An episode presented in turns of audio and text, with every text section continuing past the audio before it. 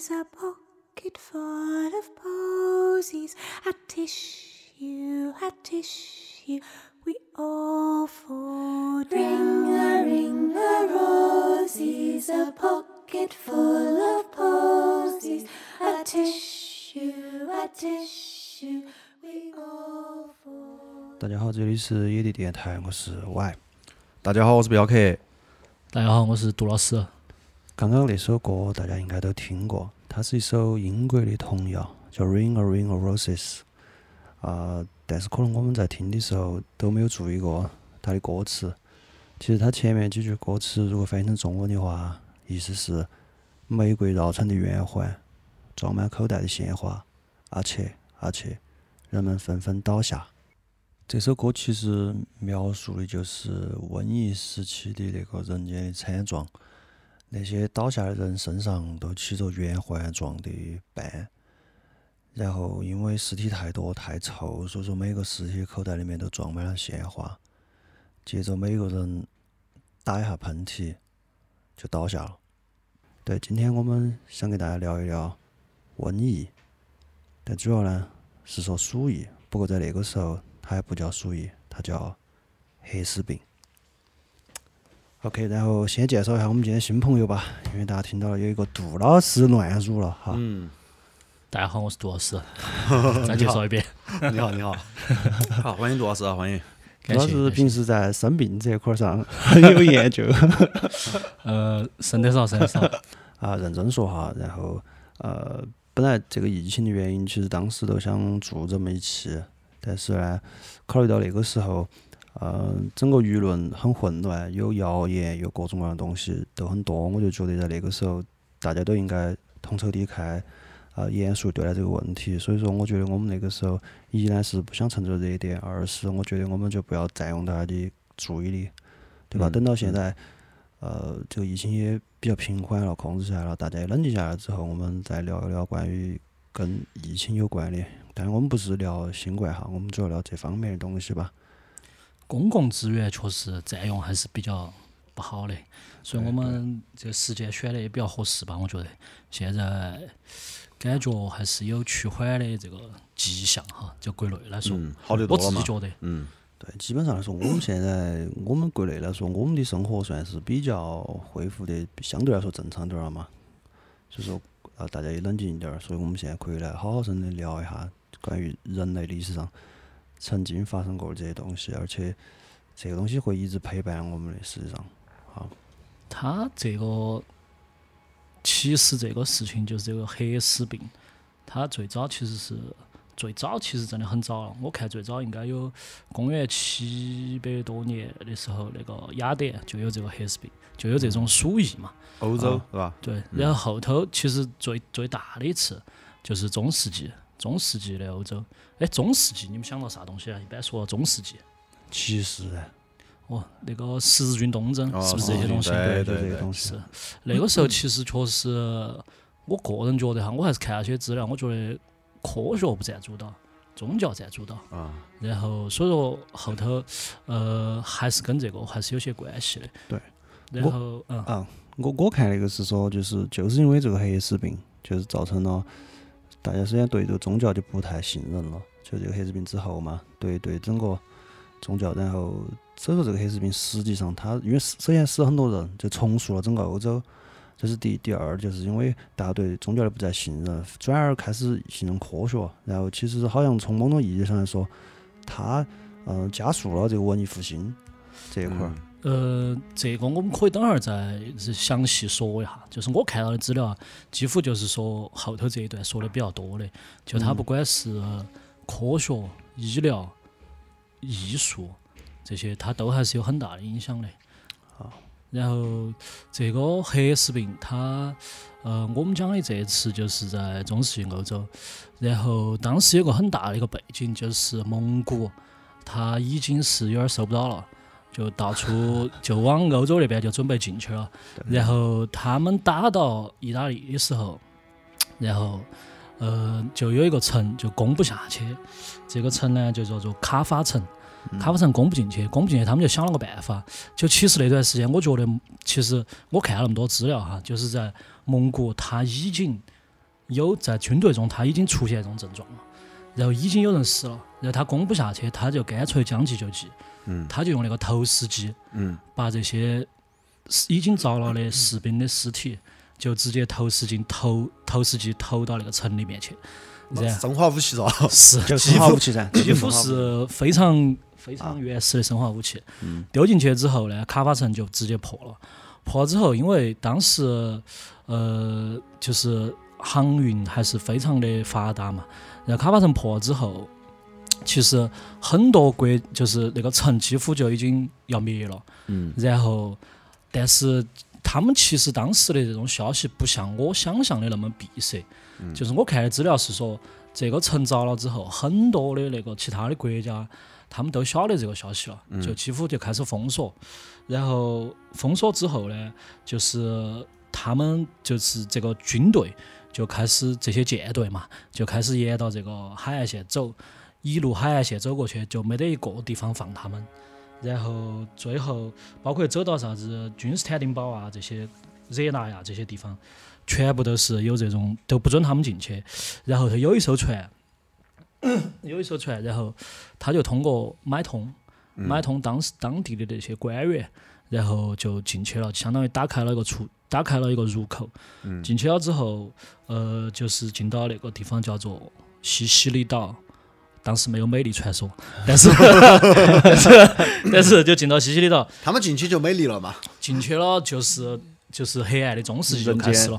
其实我觉得我对中世纪感觉就是有点黑暗。啊。就是我不晓得你们看过那个《三体》，勇哥好像看过。嗯。《三体》第二部第一部分，他就开始讲那个中世纪的那个魔法魔法师。第三集，哦，第三第三部。第三部部。第三头对，就他们开始讲那个坦丁堡嘛，对的，就开始讲那个，然后呃，所以说中世纪我感觉就是这种有点儿玄幻，有点儿这种黑暗的一个时代。然后他们进去之后，呃，就开始因为当时的这种海路非常发达，就从这个西西里岛开始，几乎所就是蔓延到整个欧洲了，后头开始，但是还是有一些国家，他们其实还是不想让这些已经着了的，就所谓可能是有这种疑似或者是确诊的病例，他们当时就就就就开始有这种限制嘛。限制了之后，我我记得，我记得我当时看了一个哈，就是说威尼斯，威尼斯做的比较好，因为威尼斯它环水嘛，对吧？所以说它就是在封闭这一块儿，就隔离这块儿做的很好。他当时还提出了一个，就是首先不让所有的船靠岸，然后来了之后，船要在离它好远的地方，上面所有人隔离四十天。哦，隔离四十天。但是它有个问题，鼠疫鼠疫，人不上，有些老鼠上去了，晓得吗？就船上那那些小动物啊，那些东西上去了，反正最后就威尼斯也没守住。威尼斯本身是按地理来说是最容易守住一个地方，嗯，结果也没守住。不过我想就跟英国一样嘛，最后沦陷还不是吗？是确实个岛噻，对吧？没有获得群体免疫，没有获得群体免疫。群体免疫属于想多了这种事情，因为因为因为这个鼠疫致死率非常高啊，我我而且很们这次快，很快，它是分几种，它分三种嘛，嗯是吧？对吧？然后其中有一种就很快，然后好像最快一两天，就当天当天遭当天死对。对对对对，啊呃，其实它这个黑死病为啥子叫黑死病哈？鼠吓死了。不是，当时给我说的是，我说上一期它是鬼故事啊，这一期又要讲鬼故事嘛。我我跟杜老师反应了半天，想起原来你的梗梗 在这儿，原来是因为你普通话不好，原来是你普通话有问题。方言电台梗就不一样哈，黑死病就黑死了。然后，其实为啥子叫黑死病？不是他他他遭黑死了。哎，好像四川话没这个黑死了吧？重庆话比较想喜欢说这个黑死了。四川有些地方也要说嘛黑好黑黑人哦。然后，然后其实他其实他就是因为得了这个黑死病的人，他全身就会有一些地方就会变成黑色的，嗯，他皮下出血那个对是，就皮下出血黑斑、黑斑，然后就黑圈黑圈。对，反正就是这种。嗯。然后黑死病的他的这个病因就成因嘛，其实就像刚刚勇哥说的，它不是说人传人，它其实是老鼠，老鼠传给人。但是其实大家老鼠那个想一个问题，老鼠就是其实很少咬到人的，说实话，嗯其实是跳蚤。跳蚤先去吸老鼠的血，然后跳蚤到人身上，然后人就感染，就是这个样子。那他这个人和人不传染吗？要传染啊，人和人也要人和人传染不传染，那人哪和人也要哪那么凶呢传染，？人和啊人也要传染。嗯然后，但是最初的就是这个老老鼠身上的跳蚤传染到人身上来的。还有一个大背景就是就是当时中世纪的欧洲，其实欧洲这个地方，它在之前像古罗马时代，很爱干净的。那个时候其实比中世纪的欧洲还要爱干净。你说跳蚤还是耗子哦？跳蚤就他爱干净，这些人是爱干净的。这个地方是是是 OK 的。对，它是有非常成熟的下水道系统，啊。就是到到在在古罗马的时候就有这个下水道系统，哦。后头它逐步的，就是在欧洲，它中世纪这个时候，他们其实已经有点资本主义的萌芽了，嗯就是开始说搞这些航运啊，意大利这些地方已经开始不种这些这些这些食物了，啊已经开始全部以贸易、航运就以这些为主，嗯。所以说他有点不重视这种卫生方面了。嗯。那个时候那些就就非常就确实环境就是环境有点差，嗯。环境有点差，然后这个也致使这个这个黑死病非常快的就传染，就然后他确实这些港口封了之后，他没有封封到人了，封到船了，但是他没有封到这些老鼠、嗯跳蚤这些东西，没封到，嗯就造成了他当时最后是就是整个欧洲，他们当时初大概的估计人口哈七千五百万到一亿之间，最后统计下来，他们整个这几年那个黑死病完了之后，两千五百万人遭了，三分之一的欧洲人口就没得了，对，嗯。就很有点儿还是还是很大的一个数据了。这个这个事情，反正首先它致死率高嘛，这儿我们要先介绍一下哈，那个鼠疫分成三种嘛，嗯，第一个是腺鼠疫嘛，第二个是肺鼠疫，第三个是败血性鼠疫。是。啊，它它着呢都是先从腺鼠疫着的，就是那个跳蚤咬了你，嗯，就从你啥子淋巴腺啊那些地方，所以很多人着是着那个鼠脐部，我不晓得那个叫鼠脐还是鼠膝，啊，就是那个那个人的腹股沟那个位置，嗯。就那个地方着。那个地方呢，又是一个淋巴结的地方嘛。然后找了之后，你想找了之后，那儿就首先是腺鼠疫，然后如果说它通过血液进到你的肺啊这些地方，就变成肺鼠疫。就引发肺炎那对些。不，不是它的传播途径就变了。因为你如果中了肺鼠疫的话，那你咳出去、喷嚏出去，就像我们现在那个啥子，呃，飞沫传播。哦，飞沫就就来了。然后如果你变成败血性了的话，就血液嘛，然后包括化脓啊这些体液这些地方就遭。所以说，呃，三种的那个致死率不一样，但是最高的好像是呃败血性吧？是好像是那个是最快哦，那个，最快，那个就是最快的有当天着的，就当天着当天死。嗯，这个就有点太像，我觉得哈，如果我们把视角调到中世纪的人的那个视角上面，这个真的太恐怖了。嗯当天着当天死，或者当天着第二天死，这个按他们当时的科学理解，我我觉得我完全一点都不怪他们会认为这是所谓的神罚或者啥子。嗯这个只有会只会有诅咒，因为一个好端端的人，一个甚至是甚至一个壮年的劳力，嗯突然一下就一两天之内就死了，嗯而且死了之后身体还出现那么恐怖的景象，嗯对吧？所以说这个这个真的只能理解为诅咒或者是上帝的惩罚。嗯是后头，所以说他后头就是各种神职人员就上场了。然后其实当时的医疗是非常不发达的，就是治病救人主要靠跳大神，就是就是靠这些这些神职人员嘛，然后就过去。很奇特的那些方式嘛。对，然后经他们就是他们后头就是找的人太多了之后，他们就想了个办法，就说这个是上帝的惩罚，好，我们就大家一起排成列子，就在街上去走，然后我们就一起每个人手上拿个鞭子往自己身上抽，就是我们现在对不起上帝了，我们现在自己必必须要赎罪，我们就通过这种方式，然后神父前头举个十字架，后头跟到一群人往身上抽鞭子，就这种方式。然后抽鞭子抽抽抽抽之后，他们又觉得，当他们又当时就可能就觉得这个是不是放血？当时的医疗就觉得放血看有没有用。嗯然后当时大家晓得有这个赏金猎人这个说法，当时又出现了一个职业叫赏金医生，就是当时已经遭得太凶了，已经就是没有医生敢去医了，是吧？医生，我估计一个是不敢没有医生去医，一个是第二个是可能这些医生吧呃对已经没得医生了，哦可能有这种哦有这种味道。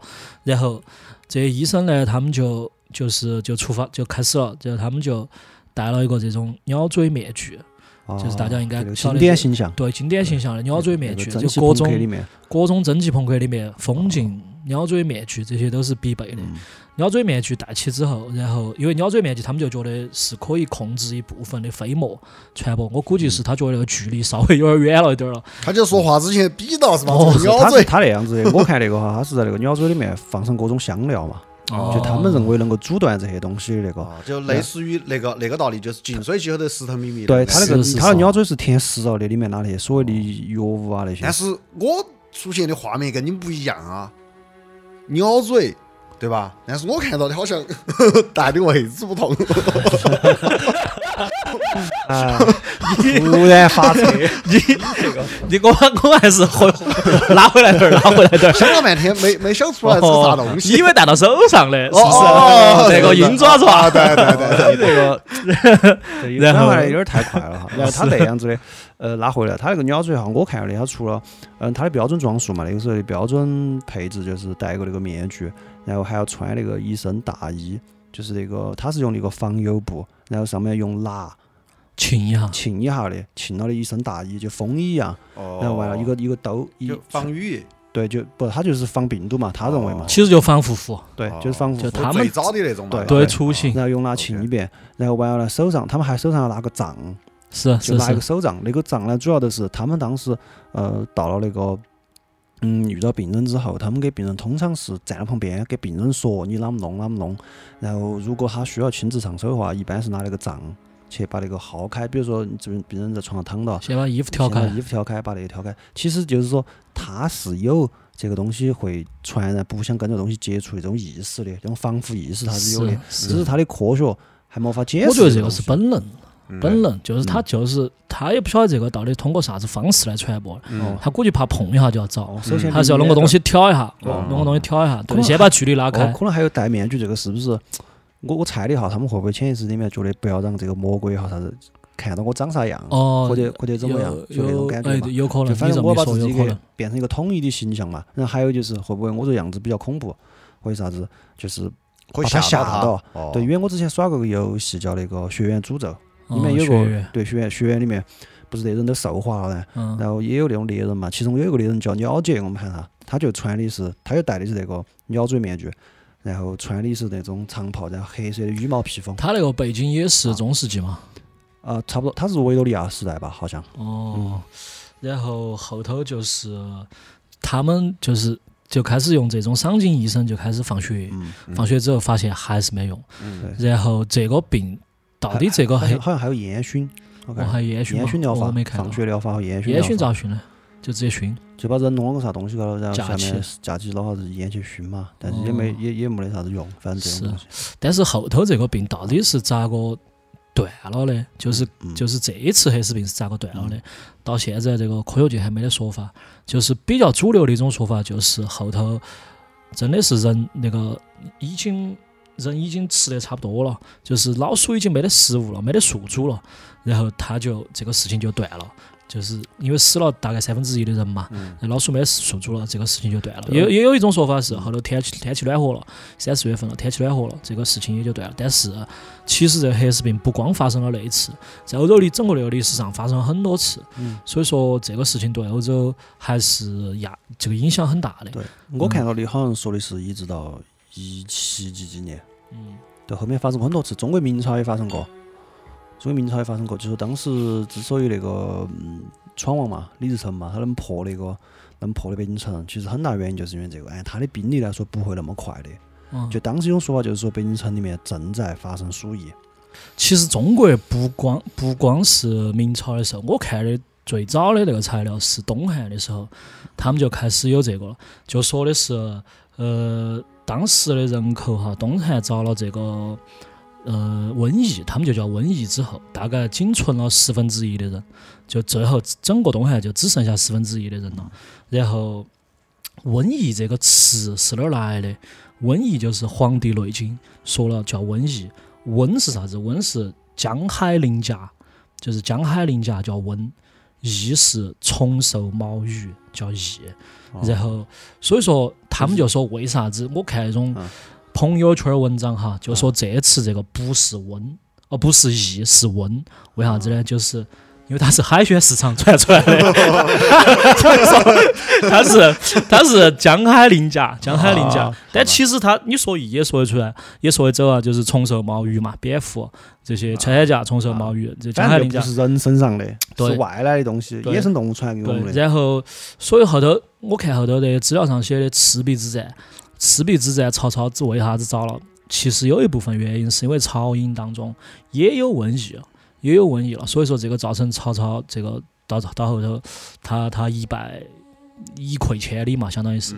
然后所以说那个时候就开始有很好很好的医学家就诞生了，啥子华佗啊、张仲景啊，就从那个时候开始的，就是因为瘟疫对他们那个时候已经造成很大影响了。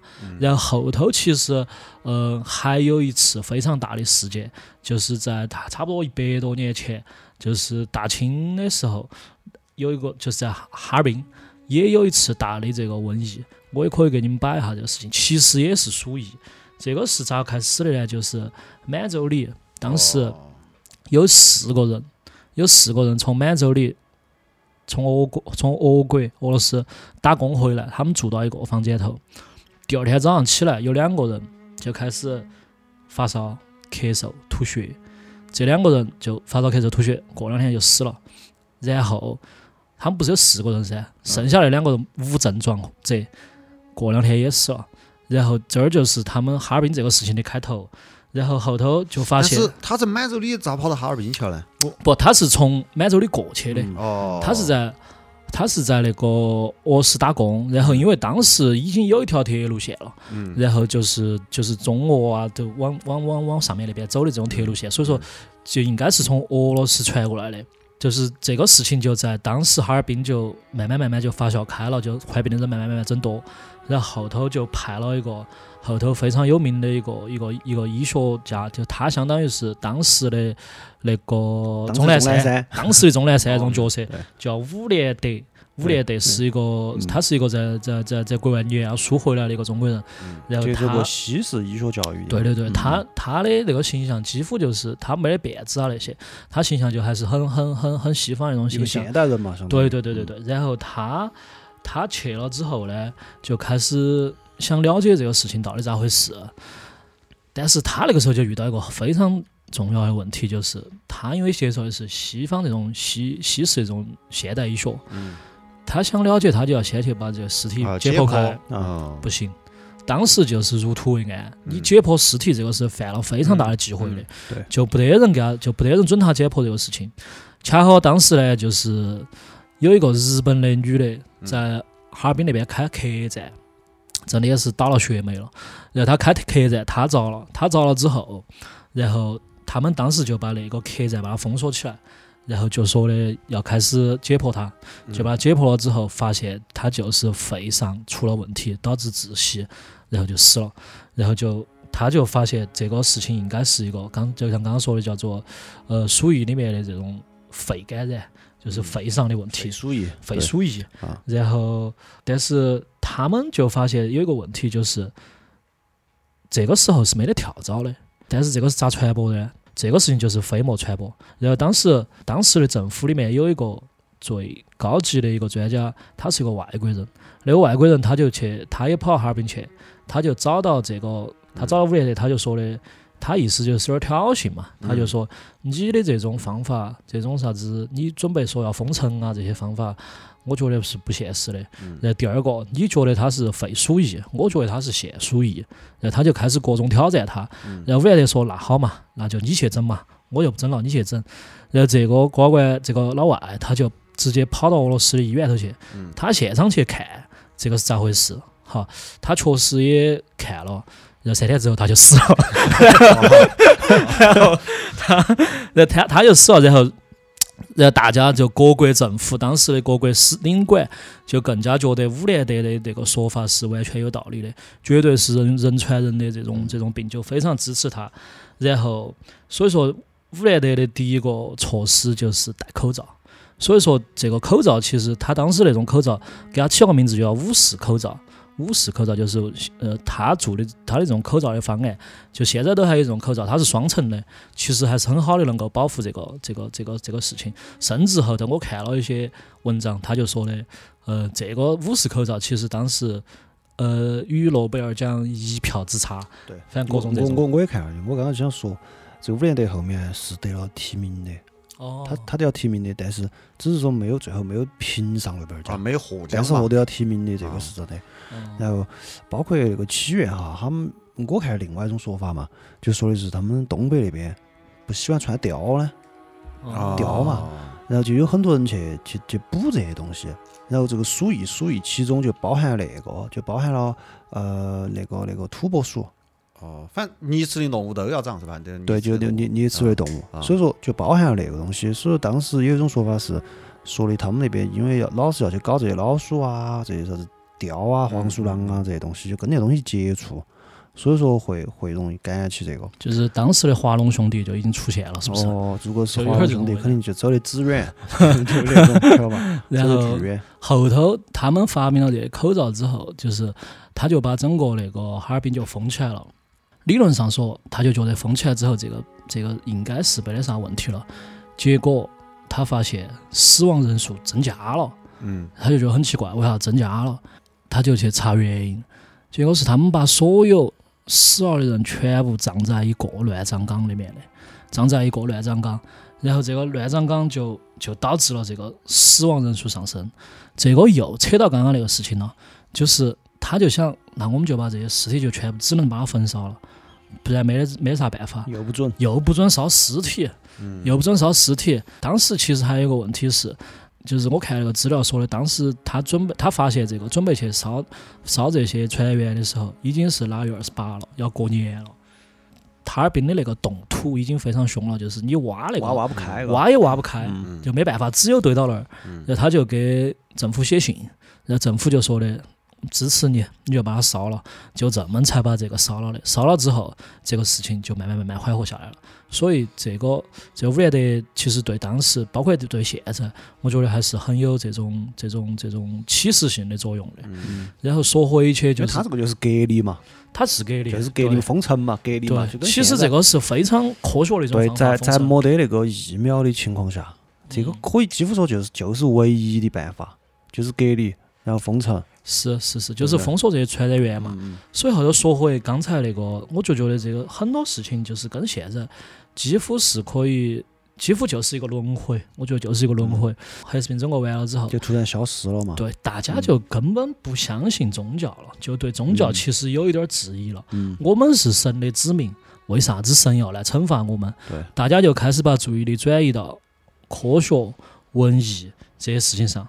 所以说啥子呃文艺复兴啊，然后资本主义。资本主义萌芽、嗯大航海时代，后头就是跟到跟到就来了。所以说，嗯、这个其实对世界还是有非常大的改变的。对啊，然后我后头我就前两前一段时间吧，我看一个人就是一个一个某一个央企的一个一把手，他在微博上直播，他分析的就是。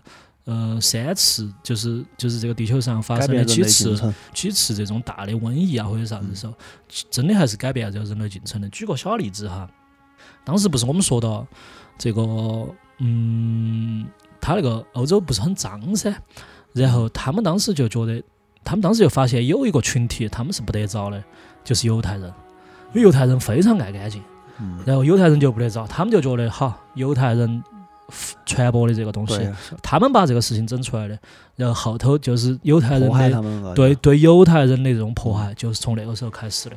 嗯，对，还有同期的，还有对女巫嗯，这些东西，反正就是，哎，这个咋说呢？就是西方那边，哦，糯米就罗密怪就是出现一个任任何一个事情，反正就我就要怪到少数群体上上面，是是是，就一定不是我们那个的嘛，对对吧？对所以说当时犹犹太人也受迫害，然后就是啥子女巫这样那样怪儿谷这些东西嘛，包括刚刚说那个，就是对宗教不信任，确实是，你想我都已经这么虔诚了，排了街的排排到人排起在街上上街了，别人抽自己还是没法。是，对哦，而且而且又可因为这个哈就聚集噻，反而更凶了，有些可能没传染起，是反，而早就更而且你抽的皮开肉绽 那个可能更容易找。对对然后包括刚刚说那个，嗯，资本主义萌芽，我看到有个说法还多有趣的哈，就是说，因为很多人呢，就是很多家族里面本来是几户嘛，然后死的就就剩那么一，有的就剩一户了，最多的好像说的有那种一户就剩一个人的，然后他把他们整个家族十几个家庭的资产全部继承了。就就开始变自己的资本，就最初那种小的资本，原始积累就对，它的。原始积累就出来了。然后，所以说这个事情确实是重塑了整个欧洲，就相当于重塑了整个世界嘛，相当于嘛那个时候是，它从欧洲萌芽嘛开始。所以说，然后包括刚刚说那个突然消失了这一点哈，其实我有个看法哈，我觉得它就是这样子的，就是相当于。呃暂时消失。它肯定暂时消失嘛，这个东西它会永远陪伴我们下去。但是我觉得，其实为啥子会消失，就是现在没得定论嘛。然后我自己我觉得就是就是强行达尔文了一波。是是是，就是强者生存，适者生存。是有的，比如说没那么容易找的，有些那个身体里面免疫系统比较强的人，年轻的人、身强力弱的人，他就活下来。是人类清除计划。对对，就人类清除计划。经常我们在那些呃资料上或者啥子看到，就是这个东西就像一夜之间消失了一样，对，很神秘，就像好像突然一下上帝其实不是上帝显灵了一样。对，对，但其实不是，就是我觉得就是强行达尔文强行进化了。哦，该死是差不多了，觉得。对，然后后头他们这些绘画的这些人也是，他们就开始不把这些绘画题材主要集中在对神的或者是对宗耶稣、对宗教上，嗯，他就开始画一些田园风光啊，就开始画这些了。所以说，文艺复兴也就开始了。包括文艺复兴最重要的那个著作就是《十日谈》嘛，也是讲的是他们那个一群小子妹儿，然后为了躲避这个瘟疫，他们就找了一个地方，然后每个人讲一个故事，然后十天每个人就开始轮流讲故事，这个就是十日谈。所以说，这个对文艺复兴也是非常大的、非常大的影响。对，所以我觉得这些反正还是非常借古讽今，包括后头其实还是有很多，包括天花。当时美国是咋个去把这些印第安人，他们就是把这个天花病毒丢到这些印第安人身上，造造成印第安人大部分的这个这个这个就是团灭了，就是也是天花。对，因为因为美洲大陆上没得这个病，就从来没这个病，他身体里面就没这个抗体，包括那个梅毒嘛，是对吧？就搞那土著人嘛，整的是不包括那部电影就是火星人进攻地球呢，是不是把人类整个军队打瘫痪了，最后啥子也瘫痪了。那火星人一出场，遇到感冒，感冒病毒全部死完，对我我也他他没得这个东西。我我呃，我想起我后头还看过一个资料，就说其实当时在美洲大陆有一些神神秘秘的病，神神秘秘的病，然后这边其实也有一些神神秘秘的病，然后两边因为他们从美洲大陆到亚欧大陆来的时候，他们要经过那个白令海峡，然后白令海峡实在是太冷了。把很多这种病菌都给它冻没得了，然后所以说也是一次进化，也是一次进化，对。反正刚刚杜老师说这个嘛，我觉得我这么看的哈，我我的看法是，我觉得这个东西，呃，曾经出现过很多次，现在还在经历，将来也还会继续下去。甚至我在想啊，除非可能只有等到人真的就赛博朋克了，就大家变成计算机啊，但是计算机也有计算机病毒啊，是，对不对？所以说我的理解，我觉得这个东西就是人生存在这个星球上必须要付出的代价。是我它会持续的让你付出，它总会在每隔一段时间就来这么一回。是包括我们小的时候嘛，它是一号病、二号病嘛，对。这些东西嘛。我其实很早之前我想过三个方式哈，就是所有的人就集体地球人全全部团灭。就我觉得三个方式，对毁灭的三种方式对，，第一个我觉得就是就是地震，就地震其实是一个很严重的方式，就是大家全部团灭。然后第二个我觉得就是病菌，就是这种病毒瘟疫。第三个就是。行尸撞撞行星撞地球，就是一伙全部一秒一秒成灰灰。我觉得就这种就是这三个方式。反正这三个呢，嗯，这三个我们后头讲嘛，我们分开讲。反正反正这个东西就迟早还会有，就下一次下一次不晓得啥子东西来，因为病毒这个事情很容易进化的，而且它是非常的喜欢分享的。就我晓得了一种抗体对付这个抗体的方式，好，我马上就会进化。进化之后，我会传给其他的菌群，所以大家就会就是病毒这个事情是非常聪明的。所以说我看过一个资料，就说，呃，夫妻相是咋产生的？接吻十秒要要互相互交换八千个菌群，就是因为你们两个已经连菌群都差不多，就是菌群已经差不多了，大家就会变成这个样子。对他身体里面就是对有有种说法就是接吻就是在共享交交换菌群交换嘛，体液交换嘛，体液交换，然后里面就呃菌群就交换了，然后两个人就慢慢身体里面内部环境改变了，两个人互相影响，然后慢慢就越长越像，是的，是有这种说法。那长得丑的说法长个好看的媳妇儿，那不是也可以越长越综合一下嘛，取平均数嘛，我觉综合得他哦哦，明白了。是。反正我觉得我自己觉得这个事情的总结就是，呃，所有事情都是有点儿那种轮回，一波一波的来。你这次遇到的是，你上次遇到的是 SARS，你这次遇到的是新冠，你过段时间你可能会遇到其他的。疫苗这个东西不可能很快会出来的，只能说我们一波一波进化。疫疫苗永远都是在这个病毒出现之后，之后的然后它就这个东西出现之后，然后研制出来，只能说不把后面的事情给免了，就后面人不要再遭了，但前面肯定会遭。而且我是觉得这个东西哈，嗯、病毒这个东西，细菌也好，病毒也好，它本身也是一种生命嘛，是对吧？呃，他好像就是在提醒我们，我们并不是这个地球上唯一的主宰，唯一的主人，他们也是。嗯，所以说，所以说我就说，这个就是人类生活在这颗星球上必须要付出的代价，就是这是你交的租金。而且我们如果换一个角度来看，就不站在人类的视角上来看，如果换到地球的视角上来看，我们现在假设地球是一个生命，就整个地球是一个生命，那么人不是也就跟细菌一样嘛，跟病毒一样嘛？我们那些引以为傲的庞大的工程、那些建筑、这个庞大的城市群科，学技术。对这个城市群，我们自己觉得很美，人造的奇迹，甚至摩天大楼也好，跨海大桥也好，地下地下铁路也好。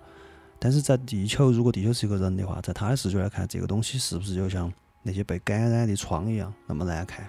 把它的本来的森林也好啥子样全部给开发了，变成一个个人造的都市，而且还会不停的繁殖，这个不就相当于癌症吗？就是我觉得你还有点适合去当那种邪教教主的。下一期 下一期讲邪教，然后呃，所以说我觉得哈就是这么回事，就是人首先我我我的立场的角，我立场的看法就是一人不是这个星球上唯一主宰，这是第一。第二，那我我们就会给这个地球交租金，租金就是不停这种会，每次过段时间来一次，过段时间来一次，是就这样。嗯，是的对对，总结的很好啊。虽然说不晓得你说啥，但我觉得很有道理。不明觉厉是吧？然后反正我们不晓得下一次啥东西来，也不晓得下一次来的时候是啥子，嗯，甚至不晓得下一次来的时候我们的技术，就人类唯一能够抵抗这个的就是科学，就是技术，有没有做好准备？但是我觉得不重要，重要的只是就像我们开头说的那个英国那首著名的童谣，其实英国还有一首还有一句很出名的话，就是 Keep calm and carry on。是的，谢谢大家，这里是野地电台，我是 Y，我是镖客。谢谢大家，我是杜老师，我们下期再见，好，下期再见，干杯。干杯，干杯，干杯。哎